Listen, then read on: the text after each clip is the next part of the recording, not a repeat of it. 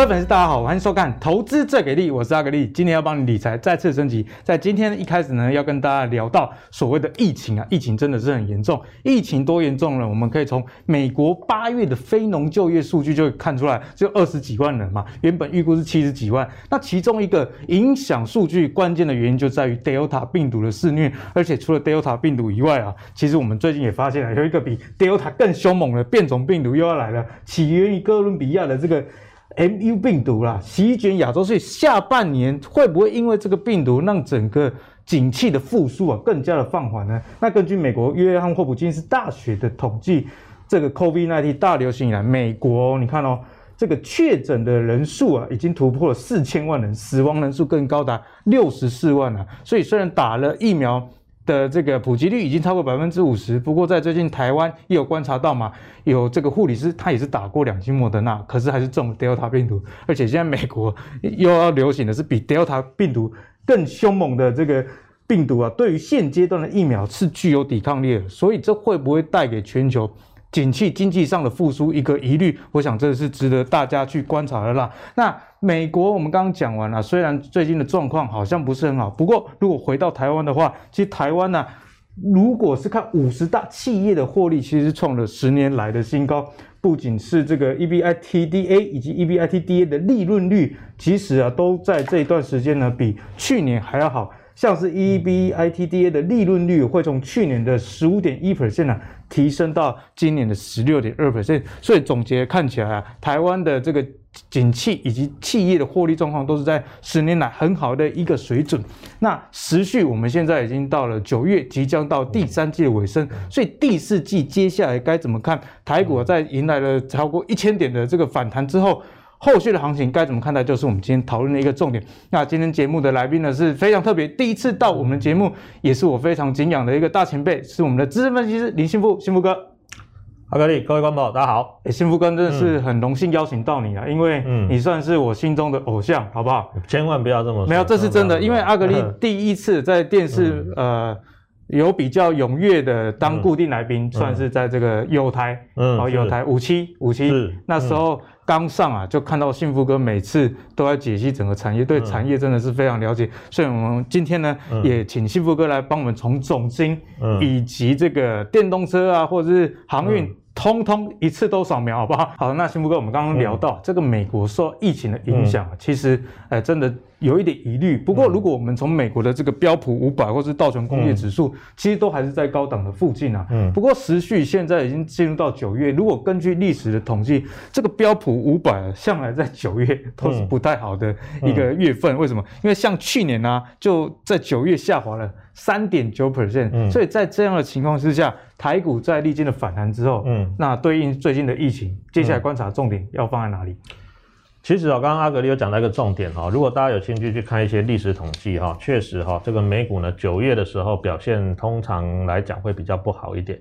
那这一次台股来说的话哈，我们还有受到这个 Delta 疫情的影响嘛，好像这两天这个新北的部分呢，也是有这样的原因哦，所以可能。呃，这个外呃可以外用的一个内用的也取消，只能变成外带嘛，哈，取消了，取消了。那当然，这个其实我每次只要讲到疫情啊，大家的这个是股市的这个受到冲击的程度是特别的比较高一点。嗯、那特别像呃礼拜三的时候哈，盘中最多呢是一口气跌了两百点哦。那当然大家会觉得说，如果九月美股也不好，那我们是不是会稍微也受到影响？这难免了哈。但是呢，台股这一波有个好处是我们之前已经先回了一千八百点，已经先反应了。对，有也稍微先反应，就是好像打疫苗一样，就是说你疫苗打过之后，虽然还是有可能哦，这个染上这个病毒哦，但是呢，实际上呢，它会有效的去降低你所谓重症这样子的一个状况出现，啊、症状会减轻，对对对对对，症状会减轻哦，所以还是能打，大家尽量去打这个疫苗会比较好哈。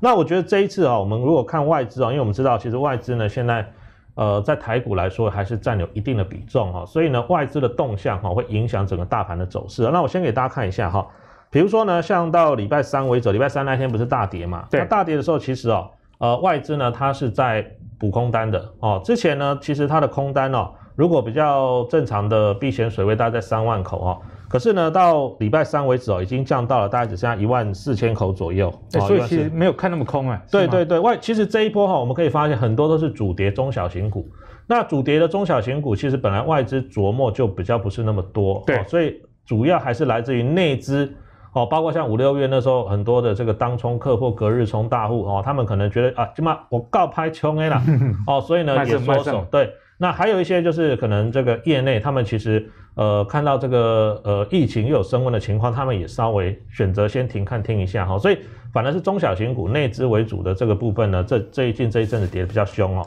那甚至到礼拜四哦，礼拜四这个大盘呢开低走高拉起来之后呢，诶外资的空单还在减少，诶，减了大概有一千多口，所以现在这一波的这个空单，现在外资已经来到了只剩下大概一万三千多口。那一万三千多口，其实哦，如果大家去比对哈，五月的那一波疫情的高点，就是每一天有三四百人确诊的时候，其实现在外资空单的比重比那个时候还要低。那也就是说呢，其实如果外资没有再继续大幅度的加码空单的话，我觉得这个盘要像五月一样突然再跌个，比如说一千八。啊，两千点，因为那一波整整整跌两千五百点嘛，哈、嗯，可能几率就不是那么高了，哈，这是第一个。那再来第二个的话呢，其实哦，到礼拜三为止哦，给大家看一下哈，这一波其实拉上来哦，拉了一千两百点哦，其实散户是比较偏空的哦。那这边有个小台多空比，其实这个每一家的期货商大概都有统计这样的数据，如果大家有兴趣可以上网查一下。这也告诉我们就是说呢，通常哈，在正常情况下，因为小台是几点五十块啦，哦，所以呢会去玩小台，我们通常把它定义为可能资金。比较小的这个散户哦，那通常呢，散户我们常常讲哦，可能呃长期下来在股市里面哦，大概胜率上对对胜率是比较低的，七八成的人长期下来都赔钱，所以有时候我们跟着他 看，跟着他做，但是要做反向，对对对对对，它其实是一个蛮好的参考指标。这一波其实哦拉上来的过程里面哈，其实他们是一路放空啊哦，所以其实虽然指数最近稍微也有点震荡回档，但是到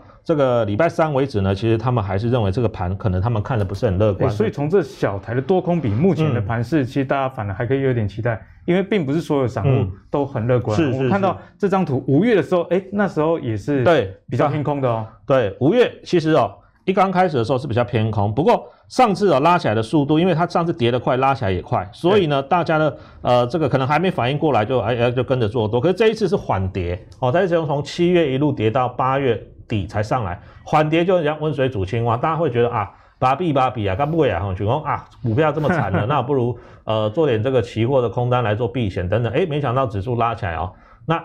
反倒是两面挨耳光，因为个股有些这一波根本没有弹，对，但是呢，指数呢又涨了一千点哦，所以呢有点像是两面挨耳光的情况。那当然现阶段来看的话，当然哦，这个疫情还是最大的变数了哈，我这边框起来，我带给大家看哦。上次五月的疫情的时候，大概台股呢是跌了有两千五百点哦啊，不过那一波是跌得又急又快。那这一次我是认为说呢，市场也会有反应哦，也会有反应，但是呢，同样的情况不会再发生第二次，就是市场会反应，但是可能不会像那么剧烈，就是已经有打过疫苗，对对，有打过疫苗，因为这一次哦，其实可以说。发现的比较快，哦，发现比较快，不是像上一次说可能，哎，已经呃流行了一阵子之后，哇，已经外面有很多黑数在那边跑来跑去啊，一下跑去哪边泡茶啦，一下跑去哪边按摩啊。现在大家警觉性比较高。对对对，现在大家警觉性比较高，所以我觉得，当然，因为这一次这个病毒传播力又更强哈，所以大家也比较担心。但是我是认为说，呃，因为之前我们已经先跌过一千八百点，而且那个时候我们跌一千八百点，实际美股都没有跌哦，嗯、哦，所以有一点先预防的情况。当然，重点。还是不能说像五月一样动辄这个一天三百五百个了哈。如果当然出现那个情况，可能台股修正起来的幅度或速度可能比较大。那我们现在是预期说呢，疫情还在可控的范围之内的话，可能就不会像五月那一波呢突然出现两千五百点的急跌哦。所以如果大家对于后续的这个疫情冲击股市有疑虑的话，不妨参考幸福刚刚讲啊，如果确诊人数没有到。很夸张，几百个人的话，其实大家也不要太过于的担心啊。而且有了上一次的经验之后，我相信很多人他就不会想卖股票了，嗯、因为他知道他一卖掉之后，嗯、可能就会马上被接走了啊，好不好？好，那刚刚幸福哥讲到最近的股票。呃，这个可能没什么涨，但是指数涨很多，那为什么？这跟权值股就很大的一个关系，特别是涨这个金元双雄。我们看到这个金元双雄，台积电从八月二十号的低点反弹以来啊，涨了十三 percent。那另外联电就涨更凶了，大概涨了二十五 percent 啊，都是很高的一个涨幅。那联电我们之前也有跟大家聊到嘛，它吸手这个奇邦要跨入第三代的半导体，所以接下来的这个观察的产业重点是不是就在第三代的半导体呢？因为我们看到。就连这个鸿海的董事长刘阳伟他也说啊，第三代半导体啊是新的哦，他说是新的护国神山。如果呢打造这个电动车生态系统，那就可以带动第三代半导体供应链的发展。因为我们知道第三代半导体其实对应的就是比较高压、快速充电这样的需求，呃，而生的一个呃新的需求。所以第三代半导体为什么？最近这么夯，其实跟这个电动车就脱离不了关系了。所以关于这个第三代半导体，其实很多观众朋友还不知道，只知道相关的股票很飙，然后没什么 EPS。所以第三代半导体该怎么看待？我们请幸福哥来帮我们见解。好，那我简单给大家讲一下哈，为什么大家觉得这个第三代半导体听起来好像很厉害哈，但是不知道它做什么？其实简单来说了哈，就比如说。我们今天从发电厂发电，然后传到你家，再传到你的手机啦、你的电扇、你的冷气上，在传输的过程里面，其实它本本来正常，它就会有耗损，对，会有耗损。那现在呢，又是因为很多，比如说像电动车，这个其实它必须要很大的功率，你才有办法让一一台车跑起来嘛。跟你家里的那个吹风机什么那个比较起来的话，那个电力的需求会差好几倍，甚至差好几十倍哈。嗯、那有这么大的高电压、高电流的需求，当然它在传输的过程里面，我们是希望尽量。保留它原始的这个所谓的能量，不要去在这个转换的过程里面，或在传输的过程里面去出现消耗。对，哦，所以呢，你可以发现哦，这边呢，哦，这边有给大家提到哈，大概有五到十趴，这是正常的耗损。可是未来呢，如果说你还用第一代的半导体，就是细的部分哦，那它其实呢，跟这个第三代半导体哈，SiC 比较起来的话，它呢可以减少百分之八十五的哦转换之间的这个流失，这是第一个。而且呢，重点是什么？它的体积可以缩得更小哦。你想要一台车子，当然如果说我们把那个呃一些的这个，比如说像这个设备做得更小一点的话，当然其他的空间我们可以拿来做更好的利用哦。其实简单来说，它就是可以降低能量的耗损，而且呢，它的体积又可以做得更小。体积更小。对对对对，没错，这两个就像传统我们这个手机的快充哦，其实呢，如果说你可以用到第三代半导体去做里面那个快充晶片的话，大概呢。会比你原来原本的这个所谓的快充头哦，至少少三分之一到一半哦，少这么多，对对对，可以的哈。所以呢，重点就是在于说，因为它的需求是未来一定会用到的，不管是电动车或者说包括像手机的快充哦，这个其实需求一定会上来。那我简单给大家看一下哈，那这边呢有简单哦跟大家报告一下什么叫第一代、第二代、第三代哈。那第一代其实就是细了哈，细，然后。第二代呢，就是大家比较之前常听到叫什么文茂啊、宏杰科做的什么生化家等等。第三代呢，哦，就是在这里哈，SiC 或 GaN 是第三代。那根据研调机构的这个分析哦，他们未来五年的复合成长率呢，大概有三成到七成左右。哦，这么夸张？对对对，所以它的需求一定是越来越大，这个是没有呃这个没有疑虑的哈。但是重点就是说呢，台湾有哪些公司在做哈？那我想这边也借用一下这个平面媒体的资料给大家看一下。好，它这边有一张简图哈，比如说。在这边来说的话，哈，大家之前讨论比较多的应该是这个嘉晶跟汉磊哦，就是汉明集团哦。那汉明集团呢，前几年哦，也有一家公司叫做汉维科哦，高价卖出。对对对对对，他曾经当过股王，后来卖给了那个艾斯摩尔哦。那其实这个集团的老板他们在未来看产业的时候，趋势都是还蛮前瞻性，眼光很准哦，眼光很准。对，所以他们把之前的这个艾斯摩尔卖掉的这些钱呢，也大力的来扶植哦，还有投资这个所谓第三代半导体。那当然，一个产业初期都是这样子啦。刚它的应用刚开始起来，如果还没有广泛的推广之前呢，你初期投入的资金跟费用可能呢会比较高哦。那通常呢，这个反映在 EPS 上呢，可能就没有那么快上来。所以其实哦，在呃之前哦，这个嘉晶啊、汉磊或其他一些第三代半导体材料在涨的时候，其实很多人看不懂。就像刚刚阿格力讲的，哎、嗯，明明上半年没什么 EPS，对啊，那甚至之前还赔钱，什么股价都涨到八十，涨到一百多块，到时写的 K 下面哈，常常涨停啊。对，没错。那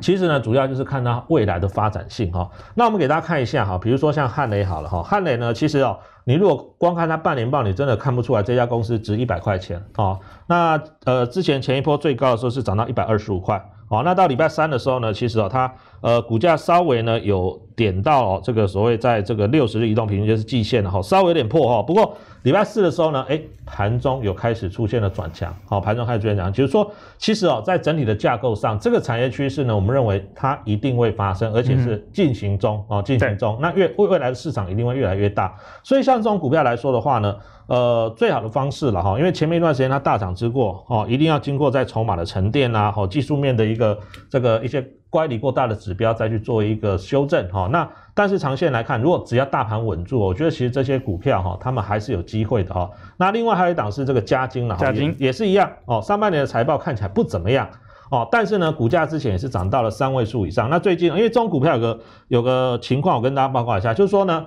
它的梦是很大，而且梦也很美哦。但是呢，有时候哈，你在这个财报公布之前哈，如果它短线涨多，你可能要先获利了结一趟，因为数字一出来，大家会觉得说，哇，你这个之前股价从四五十块涨到一百多块哦，那涨了一倍，但是出来哇，EPS 好像也没有那么多嘛，哦，所以那时候就会出现一波比较大的修正。其实这里来看的话哈，它从这个大概一百出头啊，最低呢，你看它回跌到大概接近七十五块哦，其实这样很快的时间，它大概也回了快。二十几趴三成，哈，所以做这种呃梦很大的股票，但是数字还没有跟上的话，其实你都要在这个股价大涨的时候，甚至趁财报公布之前，哈，你可以先顺势获利了结。那当然，等它整理完之后呢，有没有机会再上啊？我认为有哈，因为呃从明年来看的话，其实全世界其实不止鸿海集团哈，很多的这个国际大厂呢都开始投入第三代哈半导体的材料的一个这个投资，对哦，所以其实这个产业是。大家都看好的哦，只是说时机点哦慢慢成熟的同时呢，我们要去追踪它股价的变化。那当然，短线涨多之后回档本来就是正常，只是后面来看的话，大家操作上要去特别注意哦。如果盘稳住，盘还没有稳住之前，你可以先观察一下。但是盘稳住之后呢，我觉得如果哎又吸引了，比如说外资啦哦，或者说投信的买盘回笼的话，可能那个时机点呢，它的股价就比较有机会哦，再度呢慢慢的往上开始走哦。所以呢，幸福哥也提醒大家，第三代半导体这个趋势是毋庸置疑的。不过，我们从这个汉磊跟嘉金这两档股票的股价的波动性来看啊，你就可以知道，哎，这个起伏是还蛮大，动辄二三十块这样子。所以呢，如果你在有赚的时候啊，不妨先获利了结了，因为这些公司的 EPS 也还没有那么快就出来，所以提供给大家做一个思考，并不是产业没有问题，你股票就一直 hold 着。那当然了，你如果承受得起这个账面上的亏损，或者是波动很大的话，那也是无妨。不过，对，相信。对于大多数的人而言啊，适当的获利了结可能是比较符合人性的一种方式。好，那讲完了第三代半导体之后，延续下来，我们一样要谈半导体，就是谈封测族群啊。那为什么谈封测族群呢？因为虽然台湾今年第二季有这个疫情的影响，不过大家知道嘛，有奥运，那奥运呢也推升了全球对于这种大尺寸电视的一个需求，也推动了相关晶片封装的一个供应啊。那除此之外，像是疫情造成的这个居家。啊、呃，办公以及远距的教学，其实对于晶片的需求是有增无减，相信大家都知道。可是，在这些呃半导体族群里面的封测，其实我觉得大家可以特别去留意啊，因为阿格力自己觉得封测族群相较于其他的啊、呃、半导体类股来说，它的本益比算是比较低的哦，很多都是一字头，但是成长性其实是好的。我们来看一下。全球啊，前十大的业者第二季这个营收的数字的年增率是二十六点四 percent，而而且营收到七十八点八亿美元，哎，其实是相当好的一个数字。那特别值得留意的是，这前十名里面、啊，有六家就是台湾公司，第一就是这个日月光投控啊，大家比较知道，四五名呢分别是细品跟力成，然后八九十金元电、南茂、頎邦，哎，其实都是台股的一个封测的大厂哦。所以台湾在封测这一块确实是。相当具有竞争力的，所以展望第四季啊，封测有没有机会带动啊台股啊进行下一波的一个上涨呢？好，其实哦，从刚刚阿格力那张表哈，我们可以看到哈，哎，确实哦，哎，封测产业哦，大家虽然好像呃没有像台积电一样这么让人家觉得说好像很特别很厉害，可是哦，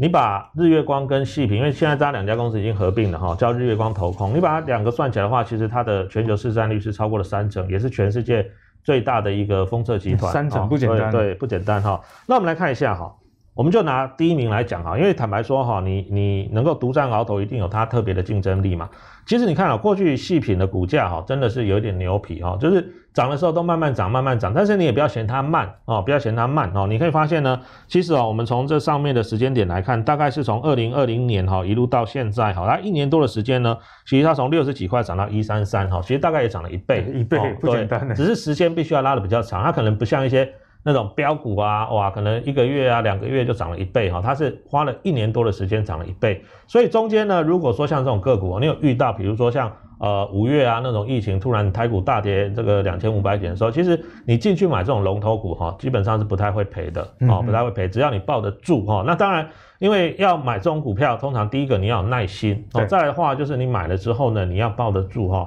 不会要说，哎呀，这个什么其他都涨停，这今天只涨个一趴两趴啊，不要手痒卖掉。对对对，手痒卖掉，它可能后面后面就慢慢又一路一路走高。所以像这种大型股的操作，我觉得。呃，你能做到世界第一了，代表因为其实封测产业它的资本投入虽然没有半导体那么多，但是每年要更新设备、要升级设备，其实它花的钱也不少。所以像呃细品啦、日月光啦，甚至包括像什么历程这些，其实它都已经哦树立了一定的进入障碍哦，所以别的厂商要再打入形成规模，其实不那么容易。但是还有一个重点是，你要特别去看它封是封什么产品哦。那像呃日月光细品，他们封的是一些半导体的元件比较多哦。那最近呢有合并题材，像奇邦，因为它封的是所谓的。面板驱动 IC，那面板因为最近比较弱嘛，哦，所以它的这个可能未来这个成本哦，因为现在晶圆代工在涨价，所以它未来成本转嫁的压力可能就比较大哦。所以像呃奇邦啦、南茂这个都是封这个所谓的呃面板用的驱动 IC 为主哦，所以可能他们最近的股价表现可能就稍微会比较。原来原因是这样。对对对对，要看它封什么产品。如果它封的产品是算是目前市场上比较缺的哦，那我觉得都还有机会。那当然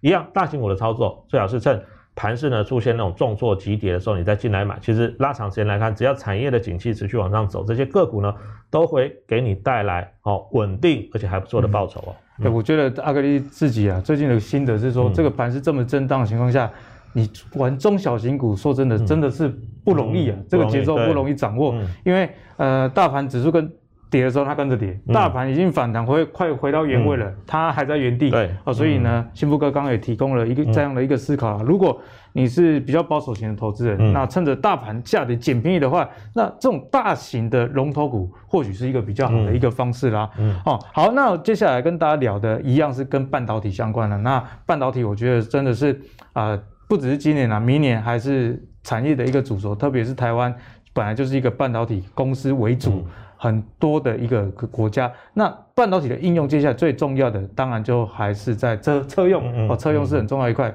包含了我们刚刚讲的电动车。哦，以及就算一般的车也是需要很多的芯片。哦，现在自动驾驶啊等等的。那最近的这个慕尼黑车展刚举办完啊，那相关的车厂像是 BMW、Benz、福斯，哎，这些都是世界一流的车厂啊，他们纷纷表示啊，这个半导体。供应缺货情况舒缓，可能要等到 二零二二的下半年，所以这也造成了全世界的这个汽车减产的一个情况发生。预估啊，今年汽车要减产八百一十万辆。那我们看到北美啊，跟欧洲减产的量都到两百万台以上。那中国是世界很大的一个车市嘛，减产的数量也到一百六十六万哦。所以总结来说啊，虽然车用晶片大家看的是很好，但是如果车子持续的在减产，那，呃，你虽然车用晶片在涨价，但如果没有办法顺利出货，也是一个问题。所以车用相关的晶片听起来好，但是好像又有点疑虑，到底该怎么看？我们就请对产业很了解幸福哥来帮我们解析。好，给大家看一下哈，其实哦，呃，我们来看一下哈，这边这一张图哈，呃，有两个这个呃圆饼图哈，那这张圆饼图是告诉大家啊，其实哦，以八寸来说的话，它应用最多的大概三成以上就是车用啊，那十二寸反而是以手机为主啊，所以。大家有没有发现哦？今年呢，呃，联电哦，最近的股价相对是比台积电强。当然，台积电也不错，但是台积电还没有过今年的高点。可是联电过了，对，创新高了。对，创新高。主要因为联电的制程就是在八寸了，这是第一个，而且是否车用为主。那刚刚像阿格力讲到有关于这个车用晶片哦，那现在其实哦是很缺货的。那这个缺货不是代表就是说呢，诶，下游的需求不强，其实下游的需求非常的强哦。我给大家报告一下，比如说呢，像之前哦，美国总统的拜登他曾经说过。我们未来呢要达到五成的这个所谓电动车，但是呢，其实美国哈现在它电动车的这个比例呢，其实是蛮低的，哦，蛮低的，大概只有三个 percent 左右，哦，甚至呢，呃，像欧洲啦、中国大陆现在都超过了一成，好，所以呢，其实以上半年来说的话，电动车呢它的销售量年增率是一百七十趴。那大家去想想看呢，过去如果是传统燃油车的话，其实它所用到的这个呃。相关的晶片哈，可能数量哦，跟这个未来如果全部改为电动车比的话，其实至少差个三五倍以上。三五倍，有有有有差很多。因为呃，你就把它想象成哦，是一台大台的 iPhone 或一台 大台的手机，会跑的。对，它里面都是电子零件为主嘛，哈，不是像传统里面可能还有什么气缸啦什么，那个当然就就用到比较少的这个电子晶片哈。所以呢，呃，电动车的趋势越来越高的话哈，其实它对于晶片的需求本来就会越来越大，这也是导致呢，目前呢这个供不应求，因为大家没想到说，哎，市场的需求这么大，啊，照以前排程在生产的话，就导致呢最近呢车用晶片很缺，好，所以如果大家最近去看车或准备订车的话，可能呢，业务会跟你讲说啊，先生不好意思，可能你订这台车可能要年底或明年年初哦，甚至明年年中才有办法交给你 哦。其实不是没有需求，是主要还是来自于所谓的这个呃供不应求哈、哦，生产来不及哈、哦，最上游的生产晶片来不及。那给大家看一下哈，呃，这也是之前呢、哦、这个国际的一个新闻哈，它是有提到哈，包括像通用哈，GM 通用，还有包括像福特，他们也是有提到哈，这个车用晶片的一个缺货状况是非常的严重，会导致他们最近有几周必须要停工。哦，所以其实呃问题呢，必须要一步一步解决了哈，一步一步解决。所以呢，简单这边给大家下个结论哈，包括呢像新车的部分减少，这个大家有听过，有已经有提到。那重点是什么？现在居然呢车子缺到什么？二手车的价格比这个一手车的价格好，那么夸张啊？对啊，这很夸张嘛。哦，因为过去就大家有买过车，你应该知道，车落地，对，车子只要一挂牌一落地，至少就已经马上折价十个 percent 哈，这是那第一年折就更高，大概可能会折掉两成哦。但是呢，现在居然二手车比卖的新车还贵啊、哦？什么原因呢？就是因为大家真的非常想要车子，可是新车又买不到怎么办？只好去市场上看有没有这个呃稍微好呃一年或两年以内的这个这个二手车可以买哦，那反而是这个造成它的价格出现了比较大的一个上涨。所以就是我们说的新股车，新股车对对，新股车新股车哈、哦。那这种情况呢，也会导致就是说呢，近期哦可能会有一些这个车用零组件哦，它的股价也是波动比较大。为什么？因为你插晶片没有办法出货，我其他的东西都准备好，但是我插那个晶片，我整台车还是没有办法卖，所以它可能营收会往后递延哦。那我给大家看一下啊，为什么我们有办法呃秉持这个观点啊？我给大家看一下，这个是中国大陆的汽车行业哦，你可以发现呢，它大概会有两个转折点，一个转折点大概是在这里，好，这个大概就是每年的农历年。我们知道其实华人地区过年大家就是哎回家就是吃团圆饭嘛，那那一段时间大家休息的同时，本来。不管你是买车啦或买房子，本来哦就是买气会比较减。那另外还有一个时间点哦，大概呢会在这里，这个也是一个有点好像凹洞的地方。这个就是所谓的民俗月，民俗月，对对对对对顾忌啦。对对对，那通常也大家也不会在民俗月去买车啦或订房子，比较少。但是呢，过完民俗月之后呢，这个交易哦就会开始热络了哈。那照往年的经验来说，比如说这边它还有二零一五、二零一六、二零一七的资料，你可以发现，哎，趋势都是一致的哦。过完农农历民俗月之后，就会慢慢慢慢往上走。而且呢，二零一六、二零一七、二零一八，其实那时候也没有所谓的疫情干扰嘛哈。所以说它其实长期的 tempo 就是走一个所谓的下半年大概就会慢慢慢慢垫高，蛮有逻辑的。对对对，所以现在问题不是说。车子没有人要买，如果车子没有人要买，当然这个产业就不能看了哦，因为下游需求这个缩减的太严重。但是呢，现在需求是好的，需求也不错，重点就是生产来不及，没有办法跟上哈。所以呢，如果以电动车来说的话，大概有这些个股了哈。那这些个股其实我觉得里面大家可以去参考。如果说都以电动车为优势的话，有锂电池啦，哦，车用镜头啦，因为像现在其实都未来要走这个所谓的智慧车嘛。那智慧车本来就是说你要。能够感知感知到这个周围的状况啊，提醒你说，哎，你那个车道偏移了，或者说呢，哎，有什么车子刚要要要，他可能不知道不会开，对，对赶快装上，然后哔哔哔提醒你说，赶快做一些这个闪避啦，或者这个提醒的动作哈。那另外还有像车用的半导体啦、充电啦、哈导线架等等，其实我觉得这些个股哦，呃，或许这可能短期之内啊会受到这个车用晶片缺货的影响，导致他们的出货也递延，但是长期来看。只要这个车市的需求哦还能持续成长的话，我觉得其实这些个股整理完之后，或等大盘呢稳定之后，其实我觉得也都还是有机会的。哎、嗯，听完幸福哥这样讲之后，嗯、大家应该就比较豁然开朗了。大家想说，哎，车用晶片很缺，但是车子又减产卖不掉啊？其实不是卖不掉，只是说现在啊，嗯、有人要买，但是我没有办法供货，嗯、所以短期上你看到营收可能跟这个概念上听起来对不太起来。不过幸福哥也跟你讲，从这个消费的旺季。以及这个订单的递延啊，其实后续车用晶片相关的公司还是相当看好，提供给大家做进一步的一个思考啦。好，那接下来跟大家聊一个比较有趣的话题啊，那就是零零五零跟零零五六这两档国民的 ETF 的抉择了啊。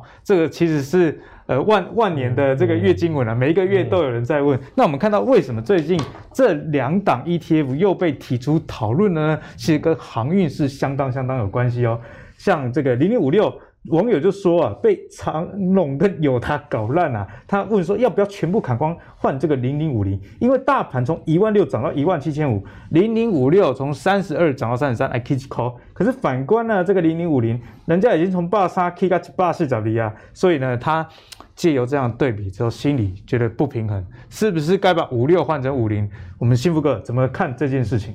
我觉得这个网友这样提也蛮有道理的哦，因为我们来看一下，比如说他说。主要是被友达跟长荣哈给这个拖累到哈，我们来看一下哈，我们友达来说的话哦，它过去有五年的这个股利政策，我帮大家抓出来。其实哦，它配最好的一年大概就是二零一七年了哈，配大概是配了这个一块半左右哦，一块半左右那是最好。那像以今年来说的话呢，它也才配了零点三。那为什么它这一次哦会被纳入所谓的高股息？因为它今年友达、群创哦这些都大赚嘛，所以呢，他们认为明年。哦，这些公司呢，应该会配配出不错的高股息，所以把它纳入。可是你预测型的，有预有点预测对。但是你可以发现，因为它过去五年呢，最好就一年一块半，但剩下大概都是零点五啦、零点五六啊、零点三。其实如果说你真的拉长时间来看，它并不算真的所谓的稳定。我要强调稳定的高股息哦，这个差别是在这里。那长荣的话呢，更是哦，比友达的状况还要再更拉惨一点哦。你可以发现，虽然今年它也是大赚的哈，可是你可以发现呢。诶，它今年哦稍微配的比较好，大概接近两块半哈，二点四九。可是呢，前四年呢，哇，有三年居然是没有配的哦。所以景气哦，循环股是这样，它有可能今年大好，但是明年呢可能就没这么好，甚至后年呢，诶，赚钱变赔钱。所以呢，它有一点跟所谓的这个高股息哦，为什么会脱钩哦？主要的原因就在这里，因为它并不稳定，它有可能一年大赚，一年大赔。所以我觉得这位网友建议也有也有稍微有点例子，不然的话呢，其实哦。如果以这个零零五零来说的话，哈，它是确实可以比较复制哈大盘的走势啊。比如说你在市场这个非常恐慌的时候就去买零零五零，那后来大盘呢，比如说像这一波哦反弹了一千点来讲的话，诶，其实以零零五零它指数的这个编制来讲的话，它大概至少可以复制大盘的九成，因为它已经把全市场最大的五十档股票给纳入了。所以大盘如果说要涨一千点，它其实呢也会复制同等的涨幅，虽然不一定刚好一定。所以两个数字很接近，但是至少它可以复制八九不离十啦。对，八九不离十，没错哦。所以我觉得，如果以长期投资来说的话，哈，高股息这个概念呢，或者说最好要加上稳定这两个字。嗯，稳定。对，稳定。啊，如果说你觉得呃这个买零零五六比较不符合你的预期，可能你就要去拉长时间来看，可能找找五年、十年，哈，可以稳定配息的。那如果说你要求三趴，你就把条件设为三趴；你要求五趴，就把条件设五趴。但是五趴可能比较难，找三趴以上的有机会，嗯、那你就。或许可以做它的在急跌的时候进去买，然后做一个长期投资，那就稳定会比赚了这个银行定存还要好的利息哦。所以呢，这个观点提供给大家做进一步的参考了。嗯、那阿格力也分享自己的观点啊，我觉得零零五零跟零零五六，我毋庸置疑，只有一种情况我会选零零五六，其他我都选零零五零。为什么呢？因为零零五零它其实是。很很多人觉得说它殖利率没有那么高，因为台湾的投资人很看重殖利率这件事。但你如果把这个资本利得加上去之后，两家公司，诶，现在网络上有很多回测软体，大家可以测一下，但报酬率是天差地远。所以我觉得大家如果你不是急着要现金流的话，那零零五零长期放下来，我觉得市值的增加，这个投资的报酬率会比零零五六还要好。那我我想这也是合理的，因为你零零五六要。呃，这个高值利率，按、啊、你高值利率的反反话来说，就是不不太会涨，你才值利率才有办法维持在一定的水准嘛。嗯、那有一种情况，我是支持大家买零零五六，那就是你现在如果是六十五岁退休族，七十岁，那最重要的，我我的人生就没有剩下几年，嗯、我干嘛要这个市值的增长？我要的是，哎，每年我就固定领领啊，这个四趴五趴，那我觉得零零五六这种就是。比起你单独去买个股，比较放心的一种方式，提供给大家做参考啦。好，那接下来就要来拷问一下幸福哥了，因为现在已经九月，九月就是第三季的季底，我们不要再讲第三季怎么样了，我们现在眼光要放在第四季。所以接下来啦，如果是幸福哥的话，你会把眼光，因为阿格里很喜欢一句话，是说方向比努力重要。我们方向眼光先要放哪里？对，好，我觉得这是也蛮重要的哈。因为现在很明显的哈，你可以发现哦，最近 这一波这个大盘之前涨一千点哈，你可以发现非常集中在特定的一些族群哦。那这也告诉我们说，我们现在挑的就是第三季比第二季好哦，这个下半年比上半年好。那我认为呢，大概可以锁定这几个族群了，包括像半导体啦、矽晶圆、车用电子跟所谓的锂电池，其实里面很多还是围绕着车用这个概念哦。那今年呢，半导体的这个呃部分来说的话，它的蛮大的一个成长动能也是来自于。呃，电动车相关的成长性，因为我们知道哈，手机呢，从零八年哦，苹果推出了这个智慧型手机之后，其实哦，这几年下来，手机呢，它的量体虽然总总量还有在增加，但是它成长性其实一年比一年低了。也就是说呢，基本上现在大家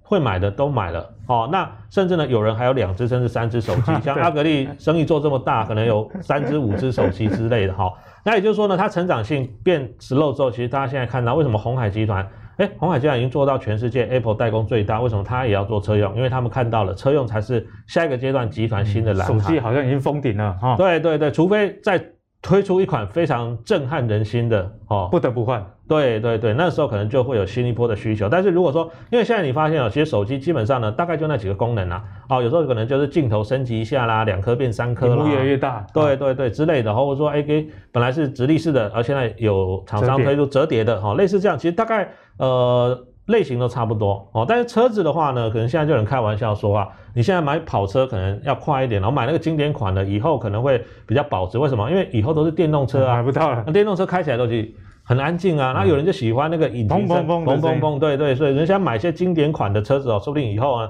大家会觉得哇，这个这个轰轰轰听起来的声音非常赞哦，可能还有升值的效果哈。所以我觉得这几个呢，应该是这个第四季或下半年会比较好。那至于说看比较保守，其实哦。很多的景气循环股，如果报价开始跌，哈，像最近面板，为什么？呃，友达、群创明明第二季赚两块钱，现在股价居然二十块不到，哦，其实主要大家看的就是说，哎，你的景气已经下滑了。那记忆体也是一样，哈，最近呢，虽然说这个公司的老板有一些出来说，啊，这个我们公司你看下半年很好，为什么你们这个外资一直给我唱衰？可是你可以发现，如果大家去看，现在美国股市也还在高档区嘛，虽然这两天有点震荡，但如果大家仔细去看哦。美国里面包括像美光哦，或者说包括像是这个 WD 这个做硬碟很大的一家公司，其实他们的股价最近都非常的弱，甚至还跌破前低。所以呢，我们要从国际趋势看整个台股哦，你可以发现。它为什么记忆体最近走势也比较弱？其实国际的也是都是差不多，所以从这几个方向来看的话，呃，大家在这个选择上还是要特别去挑，不是说啊跌很深就一定可以买，而是要挑说未来产业前景大家看的比较乐观、比较具有成长性的，我觉得才会是下一个阶段。这个大盘如果回稳之后，大家可以去琢磨的标的哦。啊，幸福哥也跟大家解释的非常清楚，嗯、因为在面板跟记忆体，很多观众朋友都有疑虑。嗯，他的财报价和 EPS 价和本益比价给暗哥想要持续破底，嗯，就是刚刚幸福哥跟大家讲了，这种股票其实有景气循环的特性，探景啊，我现在景尼探你要涨尼，阿宝科点涨尼都没有探景，所以呢，这些个股啊，你不能只只有啊、呃、看财报，这也是为什么今天要邀请幸福哥来节目的原因，因为其实股票啊。啊、呃，财报是一环，但是产业面有时候比这个财报更加重要，嗯、你才知道说这财报之后的展望，因为股价总是反映未来的嘛，提供给大家做思考啦。嗯、好，那讲完了刚刚啊，都是一些电子股之后，我们的节目每次都会照顾传产的朋友。那幸福哥是一直以来我在有台，每次跟他同台。呃，在我的内心，它算是原物料天广，好不好？对，原物料报价很有一套，所以就要来请教新富哥关于钢铁啦。好，因为钢铁啊，第四季中钢的老板自己讲，哎，这是我们五十年来最好的一年。那第三季营收应该也会比第二季还要好。那除此之外，我们看到最近的法人呐，哦，从九月以来，外资啊跟投信分别买了五万张左右跟一万张，所以看起来，哎，这个产业面还有这个筹码都不错啊。那钢铁股会在第四季还是一个主流吗？好，我先给大家看一下哈，因为过去来说的话哈，我们都认为说就是你的呃上游的成本涨价，然后呢我们要反映成本，所以呢我也要跟着涨价哈。比如说像晶圆代工就这样哦，你这个晶圆代工涨，那我做做这个 IC 设计的，那我也要涨一点哦，反映给我的下游，这样我才可以符合成本嘛。对。可是这一次哦，钢铁比较特别的是哦，这是它的原料哈，就是我们讲的这个铁矿石、铁矿砂。其实你可以发现，它上上个礼拜为止哦，其实它的这个报价哇，呃，最近哦，中国这个铁矿石的报价，这个期货哦，哇，跌得非常惨，跌得非常凶。那问题来了，那是不是代表这个下游不好？对啊，对，这是问题。因为终端的需求如果不好哇，那代表整个产业可能呢，它就面临比较大的风险哈。可是呢，哎，很奇怪，明明原原原料跌这么多，可是中钢呢，居然它九月份的盘价还是涨的哦，还是涨的。那中钢的董事长也也认为说呢，第四季哈，他认为说呢，他还看好，也就代表说，即便呢哈没有再出现所谓上涨，但是应该维持高档不是问题哦。所以呢，呃，九月份的盘价哦，它其实还每一吨呢调涨了三百到五百块。那这个情况到底是什么原因？因为过去来说，我们就是哎原料涨，所以我跟着涨嘛。我就简单用一个比喻给大家看，为什么会突然变成这样子哈？那我这边呢就是找了。面粉跟面包这个比喻，我相信会比较贴切大家的生活经验哈。那我现在是面粉啊，面粉的价格往下掉啊，就是代表我的这个铁矿石、铁矿砂的成本在往下。对。可是呢，我做出来的面包却可以在市场上卖更好的价格。那这代表什么意思？代表呢，我的利润其实会增加的。看起来就很好赚啊。对对对，就是你的利润会增加。那为什么最近呢，这个中国的这个铁矿石、铁矿砂跌那么多？其实还是什么？要减碳哦，要环保的意思哈，因为今年中国上半年呢，其实它的这个呃生产呢是已经超量了哦，超量了。因为之前哦，中国其实它是钢铁的出口大国哦，所以呢，其实政府呢补贴哦蛮多的，所以他们都尽量去看能不能出口去多赚一点。可是现在问题来了，中中国大陆必须要减产嘛，因为他们其实今年上半年超额生产之后，下半年减产哦，这个地方政府的要求都非常大。那既然要减产，就代表说我不需要那么多的原料，这也是铁矿石大跌的原因。那再的话呢，还有明年呢，呃，这个北京哦要举办这个冬奥哦，那通常其实在举办这些国际重要的会议哦 或者赛事之前呢，哎，他们就会去呃这个打扫一下家里，对对对对对，至少减碳减碳，对，让这个客厅看起来哎客人来哦会看。起来客厅比较干净整齐一点哈，所以这个减排的压力是非常的大哈，所以导致呢这个铁矿石的价格是最近比较不好哈。那当然对于台湾的中钢来说的话哈，你可以发现呢，其实它曾经在今年的第二季，大概四月五月那一波有一波大涨，其实那一波刚好是顺着国际。钢铁的报价大涨，好像很少看到张中钢在这么短的时间内涨这么多。那它现在呢，开始哈，在这个大概三十八到四十块这边横盘整理。那即便最近大盘呢忽上忽下，哈，一下大涨一下大跌，但是对于中钢来说，似乎呢没有什么太大的影响。那我觉得，如果说你是属于啊平常比较没有时间盯盘的投资人哦，你可能买了想放一段时间的投资人，不是啊每天这个呃在短线进出的话，我觉得中钢是一档你可以买来放的公司，因为。从第四季来看的话，哦，随着我们刚刚讲的哈，面粉的下跌，但是呢，你的面包可以卖更好的这个价格来看的话，其实未来不管是第三季或第四季哦，这个趋势看起来短期之内还不会逆转，那也代表其实今年中钢它的获利哦，可能会让大家非常的 surprise 哦，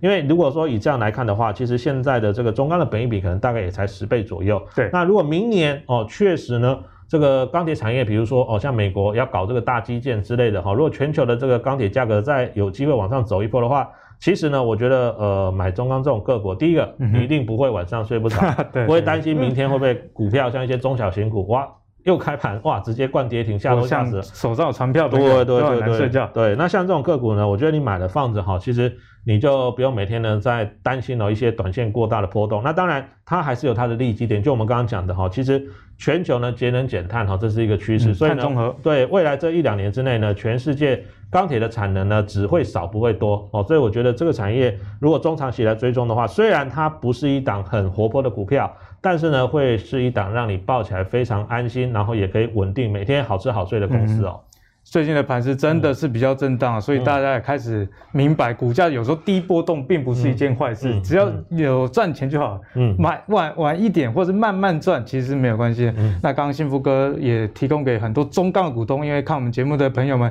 应该手上也有很多是有钢铁股的。那第四季展望来看呢，我们从看到九月，哎，盘价呃就已经上涨哦，这就是。啊，幸福哥所谓面包的售价，嗯，那铁矿砂由于中国啊这个减产，下半年要赶进度了，上半年已经超额生产十二 percent，你下半年要减产，那就导致这个铁矿砂价格有一个回落，所以对于台湾的中钢而言，哎，这个就是两手都是有这个金鸡母啦，一手啊我的产品报价提升，另外一手呢我的成本其实下降，嗯、提供给这各位做一个思考。钢铁啊，虽然它是景气循环股，不过在这个碳中和的大趋势之下，其实。节目中也多次跟大家讲啊，以后的景气循环股可能不是呃赚跟赔，而是大赚跟小赚这样的差别，因为这个时空背景已经有一点不一样，提供各位做进一步的一个参考喽。好，那相信大家今天的收获真的是满满了，幸福哥实在是很有料，一路的带我们从这个期货。多空来看一下，哎，现在盘势后市该乐观还是保守？那从散户啊，这个小台